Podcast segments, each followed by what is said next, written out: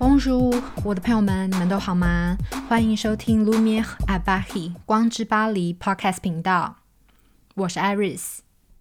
今年情人节的时候，我有分享一篇单身快乐的影片，然后呢，在影片里面，我有跟大家分享我在圣诞节的时候遇到了一个网络爱情诈骗的人。然后，因为我这个影片分享出来之后呢，就有陆陆续续有人跟我说啊，他在呃交友软体上面被骗了，然后呢是被骗钱。那如果骗钱不成功的呢，也有人跟我说对方就直接出言羞辱。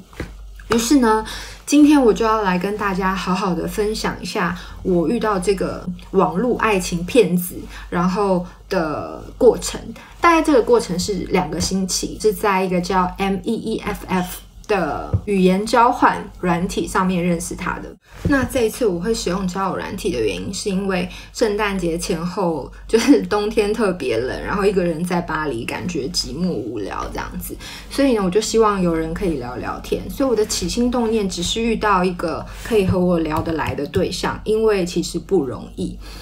那。呃，所以我跟这个人聊得很愉快，两个星期，然后他从来都没有跟我谈到钱的事情嘛，所以我当然压根不晓得他是一个诈骗集团，但是他天天就是对我嘘寒问暖啊，早安晚安，然后表现得非常喜欢我，那我也蛮喜欢他的，因为真的很聊得来。可是呢，到最后，呃，因为一月中是我的生日嘛，所以等于就真的是两个礼拜的时间。到我生日左右的时候，我就跟他希望，我就跟他说，嗯、我希望我们可以试训。可是呢，我都还没讲的时候，因为那时候我真的跟他聊得很开心，然后我就发现很玄的事情，就是我就有一天我在讲跟他讲电话，然后我妈妈刚好插播进来，然后我没有接到电话，我就跟我妈妈说我在跟人聊天。于是呢，我妈妈就开始她的那个。他的雷达就是他每次我只要在恋爱，他的雷达就是会很明、很很很准确这样。他就说你在跟谁聊天？那因为我就是一个行得正坐得端的人，所以我就会跟他说、我在跟一个男生聊天。然后我妈妈就非常的开心，然后她就非常的八卦的去跟我南发的阿姨讲。那因为就是他们都很害怕。他们就是都很害怕我被骗，可是我也不知道为什么他们为什么要害怕我被骗。当时我也有发现，其实我真的蛮喜欢这个男生，然后他也没有其他照片了，我就觉得这是一个很妙的状态，就是我竟然因为对方三张照片，然后就可以被，就是就可以完全投入一个自己在恋爱的感觉，我觉得真的非常的妙。我觉得上天就是要。让我去经历这段，然后与你们分享。那我是怎么发现他是诈骗集团？是他自己跟我说的。就是当我妈妈、我阿姨知道的时候，呃，我阿姨他们是非常虔诚的基督徒，所以他跟我的叔叔就帮我祷告。然后就是希望我可以遇到好的对象、好的感情啊。然后我妈妈也是，就是很替我开心这样子。但是他们也不会对我说太多，只是希望我要小心。可是我就觉得现在这个时候都已经没有遇到，就是路上的人都戴口罩，然后学校也不能去，然后嗯，咖啡厅什么的也都没有开，所以你要去遇到一个新的对象已经很难了，更何况你要被骗呢？对不对？所以我就一直希望他们可以安心，反正也见见不到面，因为对方也不在法国。Anyway，当我阿姨，呃，他们帮我祷告，然后我自己做了呃一些冥想之后，嗯、我在做完一个冥想的瞬间，大概过十五分钟吧，我就莫名其妙看了他的 Line，然后呢，他的 Line 竟然发了一个 Story。然后我就觉得天啊，这个人他跟我说他在工作，然后竟然我嗯还有时间发 story，但是没有回我讯息。我不晓得为什么，我本来不是一个会对这种事情不满的人，可是我当下就是觉得非常不满，我就直接打电话给他。我也不是那种会直接打电话给别人的人，我就直接打电话给他，跟他说：“你为什么没有空回我讯息？但是你却换了你的 story。”然后对方就慌了，他就说：“呃。”、呃，没有啊，那是昨天换的啊。然后你知道这种谎言，这种是没有办法欺骗得了我的。于是他就非常慌的跟我讲说，他会好好跟我解释。当我那个心整个凉掉的时候，就是我不知道他要跟我说什么，因为这个解释实在太可怕了的时候呢，反正最后他就跟我讲，照片不是他本人，但是呢，他也不是一个，就是我就说，那你就是个猪八戒，就是我也没有崩溃，我只是就会觉得，我瞬间有一种，有一种像黑色幽默的感觉，你知道，就会觉得这个状态竟然有点可笑，因为可笑的是，我竟然这么投入在这个。根本没有跟对方试训过，然后也不知道对方到底是什么样子的人。你 的这个的这个嗯幻想恋爱里面，大概维持了两个星期。然后呢，当对方跟我说他不是本人的时候呢，我也没有我也没有气他哎，我也不晓得为什么，就是我没有气他，他就非常认真的跟我讲说，这是他现在的工作，可是他不是他不是。这是这不是他愿意的，然后他是被逼的，等等，反正就是有很多很多的理由跟对，就是跟我解释，然后说他真的非常喜欢我，他觉得他爱上我了，然后因为我当时就是觉得不行，那我为了这个照片上的人这么着迷，那这个人到底是谁？我就请这个诈骗集团的先生找出就是和我 match 的这个男生，结果没想到。这个男生是个 gay，然后就是一个很帅的男同志，然后呢，这男同志呢也掰不止他，就，然后我就觉得，当时我当然就觉得很崩溃，我觉得天哪，我失恋了，然后就是你知道，我就自己上演了一个我被这个男同志，他是我前男友的戏码，但我觉得经历过这件事情。我也问这个男生，就是说，诶，他们都是用什么套路去骗别人？然后他们这些网络图片已经有图库，那所谓这些图库呢，他们就是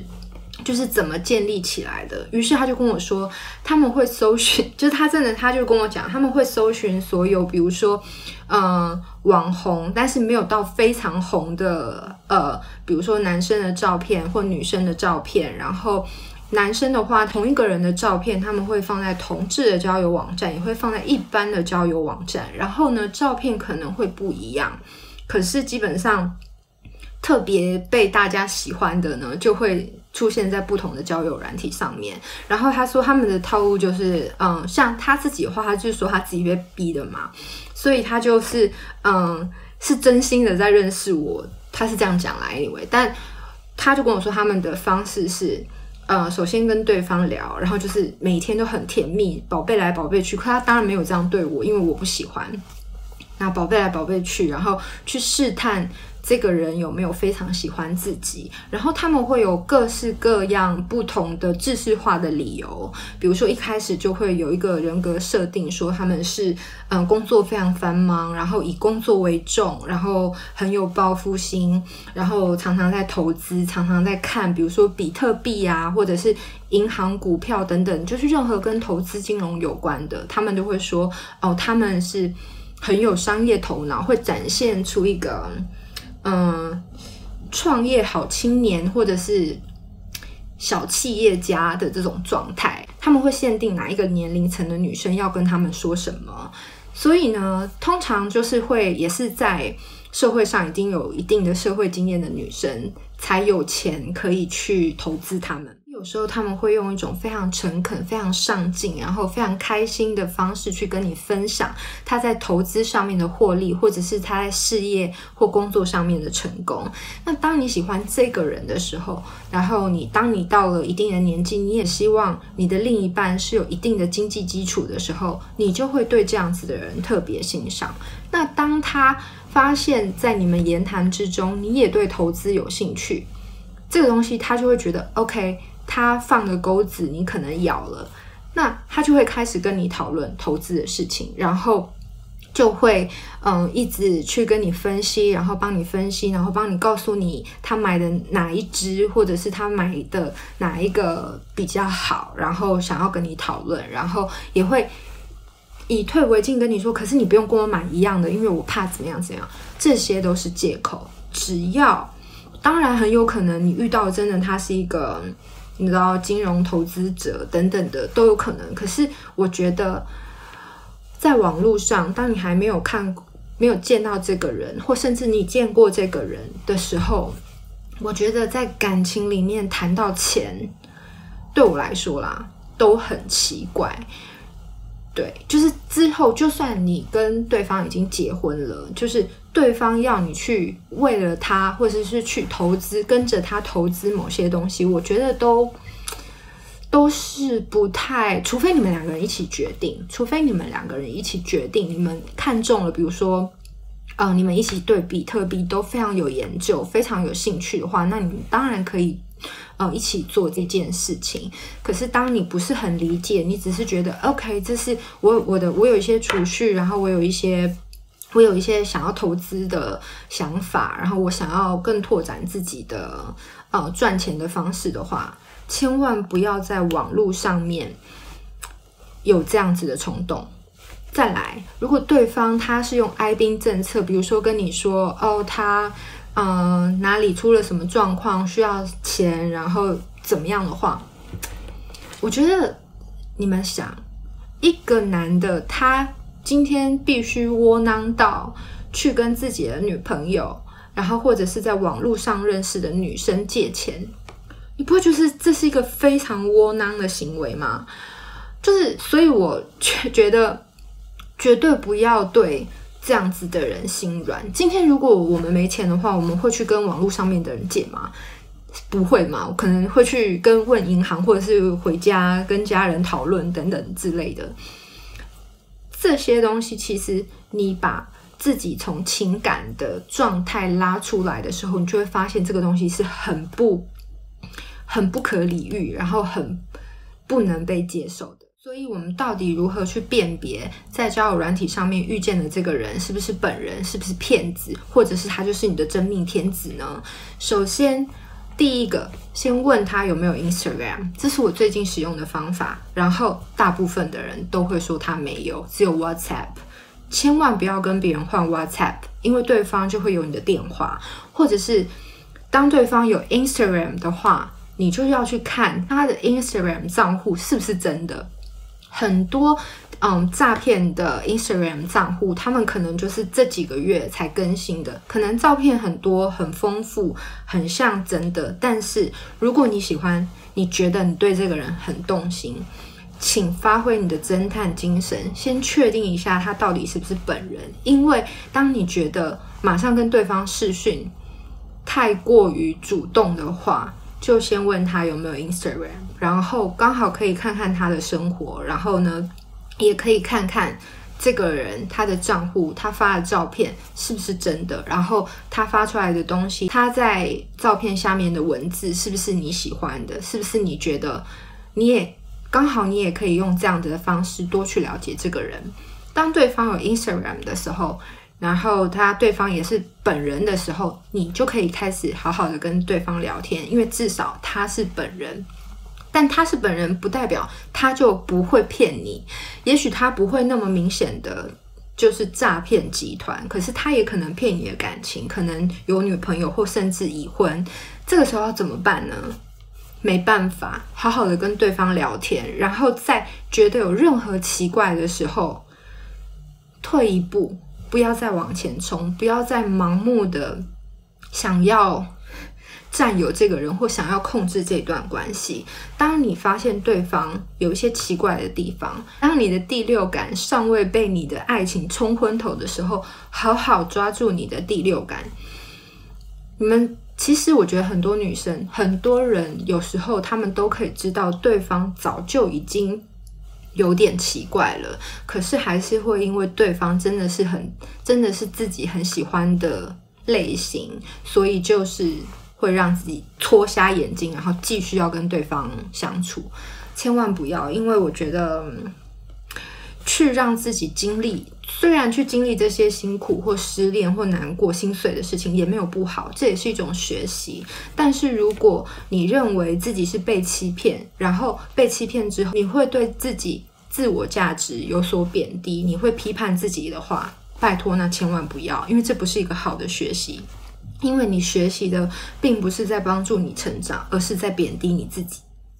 以我这次遇到诈骗集团的交友软体，就是语言交换软体来说的话，它上面会显示各种语言，就是对方会说的语言，然后以及语言程度。我有一个辨别的方法，但是。呃，请不要觉得我很势利眼。首先，韩国人，如果你看一个韩国人，但是他的英文不是很好的时候，嗯，通常他不会是太好的对象。然后呢，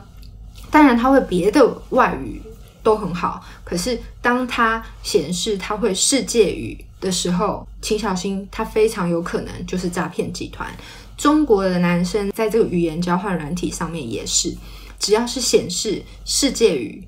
然后中文世界语或者是英文世界语的人，他们通常大部分都是诈骗集团，所以请小心，因为。